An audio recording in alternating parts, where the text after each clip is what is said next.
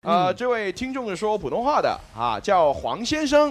嗯嗯呃，黄先生呢，他就在去年就二零幺二年的三月份啊，通过我们的节目就对陈小姐啊就表白，嗯，然后四月份呢就开始跟陈小姐拍拖。诶，成功咗啊，喎，对对对，那现在就觉得时机成熟啊，想再次通过节目就向女朋友求婚。哇！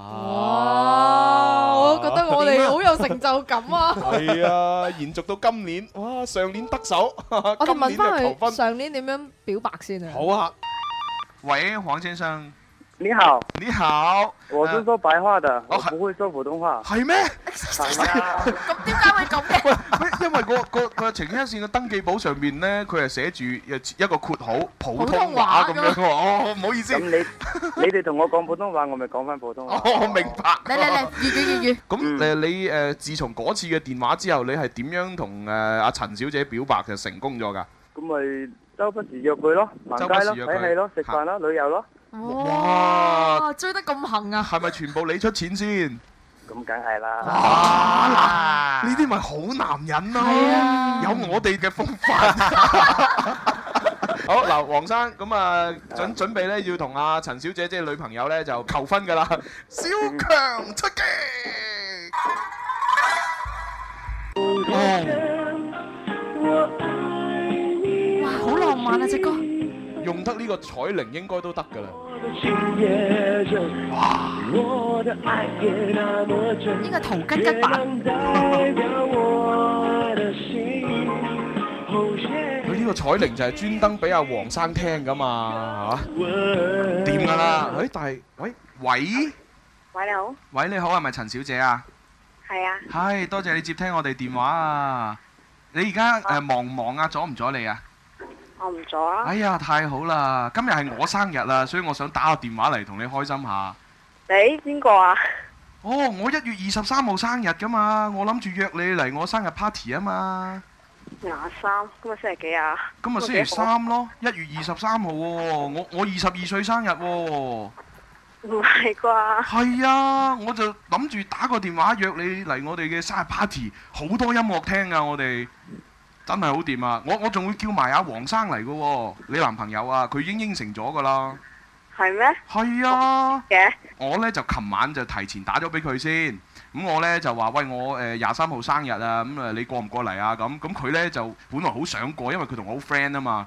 我哋小學就、哦小學識噶啦。咁啊，但係呢，佢又話心裏邊誒有啲擔心，即係佢佢呢就話誒、如果得佢一個過嚟呢，咁啊唔係咁好。佢又話想帶埋你一齊過嚟，因為佢呢就想俾你呢識多啲佢身邊啲朋友喎、咁但係佢又話唔夠膽約你喎、唉、即係搞到又要 我係啊，又要我打電唔話俾你會。啩？你講笑喺度？唔係佢真係唔夠膽約你啊！佢佢佢翳咗我好耐，我先至再打個電話俾你嘅啫。如果如果唔係佢，冇我可能，佢咩都會講嘅。係咩？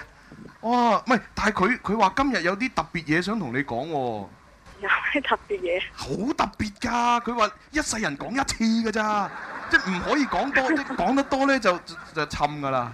係啊，阿阿阿阿阿黃生啊，你快啲出嚟同你女朋友講翻你啲嘢先啦。個生日 party 你唔好諗住啦，你講咗先啊。喂，喂，做咩啊？我我咁，我唔係好識講嘢點啊？我都唔係好識講嘢喎。咁我追你 嗰陣都係靠呢個電台教阿朱紅噶嘛，所以我結束我嘅同你嘅拍拖嘅時間都係我都想靠呢個電台、呢、個節目同埋呢個朱紅，所以想同你係唔係好識講？嗱，黃生，誒，嗱，我我正式咁樣講翻先啊，多謝阿陳小姐接通我哋嘅電話，呢度係音樂之聲，誒，今日係我哋嘅台慶，一月二十三號，À, 啊，今日台慶啊？係哦啊，咁恭喜晒啊，先係喎。多謝你， 咁我哋而家直播緊嘅係《天生浮人》節目，咁我係呢個節目主持人，我叫朱紅。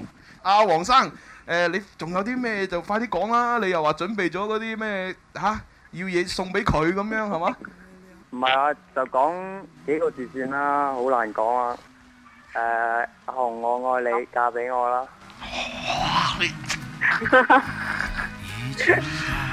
Ờ. 啊我都好難講出口喎喺度。嫁啦！嗱，誒咁樣，誒我哋嘅黃先生，嗯，誒、我都知你呢，人人去到呢個階段就特別細膽嘅。啊，咁啊，咁啊，我我講一句，你跟住講一句啦，嚇、啊，嗯，嗱，阿黃阿陳小姐，誒、我跟住嚟講嘅嘢呢，就唔係我自己老作 嘅，就係我同阿黃先生識咗咁多年呢，佢就點點滴滴咁樣就同我分享咗，係我就將佢濃縮再概括講翻出嚟嘅啫嚇。嗱、你聽住啦，阿、黃生準備好啦，啊，嗯，誒你叫陳小姐咩話？咁咪噏兩次個咯。個昵稱啊，個昵稱啊，你都同你一樣啊，朱 紅阿紅，阿紅，哦，哦哦阿，OK OK，紅嗯，好， 開始啦嚇，誒，阿紅。嗯阿，紅，聽緊。唔係叫你啊，你你聽得㗎啦，紅聽啦，誒啊喺舊年嘅三月份，我好榮幸咁向你表達咗我嘅心意嚇，哦。嚟嚟啊！阿紅喺上年嘅三月份，我好榮幸、好榮幸咁表達咗我嘅心意。雖然當時你冇直接應承我，雖然你當時冇應承我，冇直接咁應承我，但係經過我幾個月嘅努力，終於都感動咗你。但係經過我精心策劃嘅幾個月嘅努力，終於應承咗我。跟住我哋一齊去行街睇戲、食飯、仲要旅遊。跟住我哋行街睇戲、食飯、旅遊，翻屋企。誒、期間發生咗好多好甜蜜、好開心嘅事，哦，期間發生咗好多甜蜜、開心、刺激嘅事。刺激。哦，咁我哋玩垂直過山車好刺激我 㗎。我知我知。繼續繼續繼續啊，咁喺呢一連串嘅事件發生之後，我覺得你就係我呢一世唯一要相守一生的女人。點算啊？係呀，你快啲啦！喺喺呢一世喺呢一系連串發生嘅事，我就覺得你係我心目中嘅唯一嘅咩啊？一女朋友、老婆中，一生相守的女人，啊一生相守嘅女人。所以我今所以日決定嗯，結束拍我拖今日啊啊！我今所日以我今日決定要打呢個電話追求你，要你嫁俾我。哎呀，咪得咯，唉就咁就咁。你就是我的唯一，两个世界都变形，回去谈何容易？确定你就是我的唯一，独自对着电话说我爱你，我真的爱你。Baby，我已不能多爱你一些。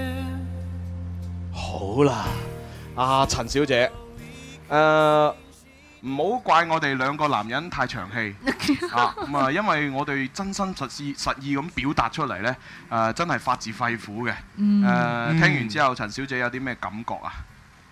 我覺得啊好似唔係好心情喎、 好似好搞笑啊！你哋嗱，點點解會咁呢？